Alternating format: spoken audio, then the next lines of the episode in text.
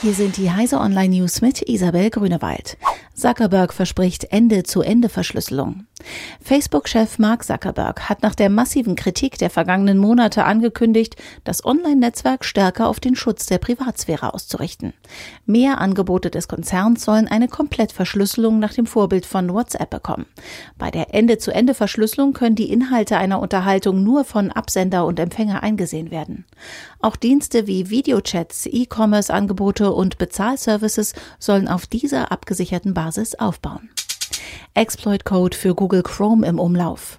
Wer Chrome zum Surfen im Internet nutzt, sollte sicherstellen, dass die aktuelle Version installiert ist. Alle vorigen Ausgaben sind unter Linux, macOS und Windows verwundbar. Google warnt in einem Beitrag vor einem Exploit, mit dem unbekannte Angreifer den Browser zurzeit attackieren. Es ist davon auszugehen, dass noch weitere auf Chromium basierende Browser verwundbar sind. Iranische Hacker griffen weltweit Firmen an. Hacker aus dem Iran haben nach Erkenntnissen von Microsoft-Experten in den vergangenen zwei Jahren mehr als 200 Unternehmen weltweit angegriffen. Diese Attacken hätten eine massive destabilisierende Wirkung gehabt, sagte Microsoft-Manager John Lambert dem Wall Street Journal. Bei den Angriffen seien Unternehmensgeheimnisse gestohlen und Daten gelöscht worden. Betroffen gewesen seien unter anderem Öl- und Erdgasfirmen, Maschinenbauer und andere international aktive Konzerne in Ländern wie Deutschland, Saudi-Arabien, Großbritannien, Indien und den USA. Google und Museen kooperieren bei Online-Ausstellungen.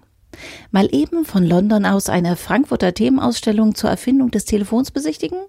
Oder von Frankfurt aus der US-Weltraumbehörde NASA einen Besuch abstatten? Das ist jetzt vom Sofa aus möglich.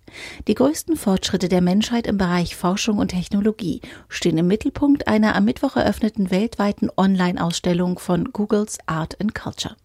Once Upon a Try heißt die Online-Ausstellung zur Technikgeschichte, für die rund 100 Museen weltweit mit Google kooperieren. Diese und alle weiteren aktuellen Nachrichten finden Sie auf heise.de.